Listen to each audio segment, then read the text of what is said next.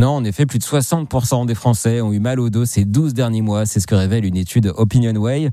Un mal causé par nos habitudes de vie et notre quotidien. Philippe Coriot, chiropracteur en Normandie et président de l'Association française de chiropraxie. C'est-à-dire euh, des malpositions au niveau du travail, c'est ce qu'on appelle l'ergonomie de travail.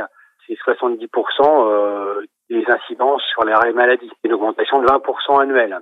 Donc en fait, ça correspond à de la mauvaise posture, la mauvaise gestuelle, quelquefois des microtraumatismes. On pense principalement aux gens qui font euh, du marteau-piqueur, par exemple, avec les vibrations. Ça peut intervenir comme ça. Et comment éviter le mal de dos? Est-ce que ça soigne, Philippe? Alors le mal de dos se soigne. Alors après, il faut savoir si c'est un mal de dos simple, quelque chose aigu ou chronique.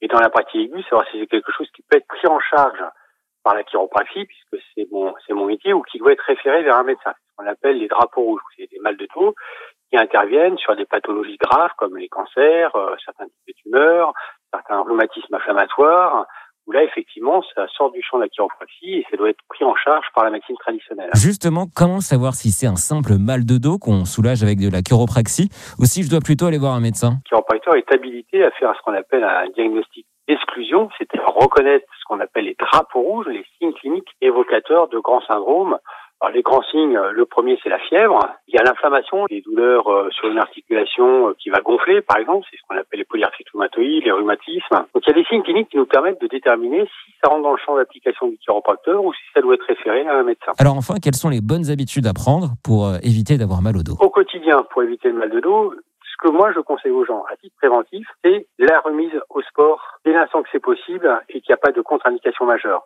La remise au sport va être douloureuse, c'est normal, et avec le temps, les douleurs vont s'estomper. On sait pertinemment que le fait de remettre les gens à une activité physique est primordial, autant pour le mal de dos que pour leur morale et la remise en, forme de l'ensemble du dos. Et après, il y a la partie nutritionnelle, évidemment. Vous mangez des choses qui sont pas très bonnes, avec très peu de nutriments dedans, vous aurez du mal à reconstruire votre organisme. Vélo, marche à pied, natation, encore danse de salon peuvent vous aider à avoir moins mal au dos. Et si ça arrive trop souvent, n'hésitez pas à consulter un spécialiste.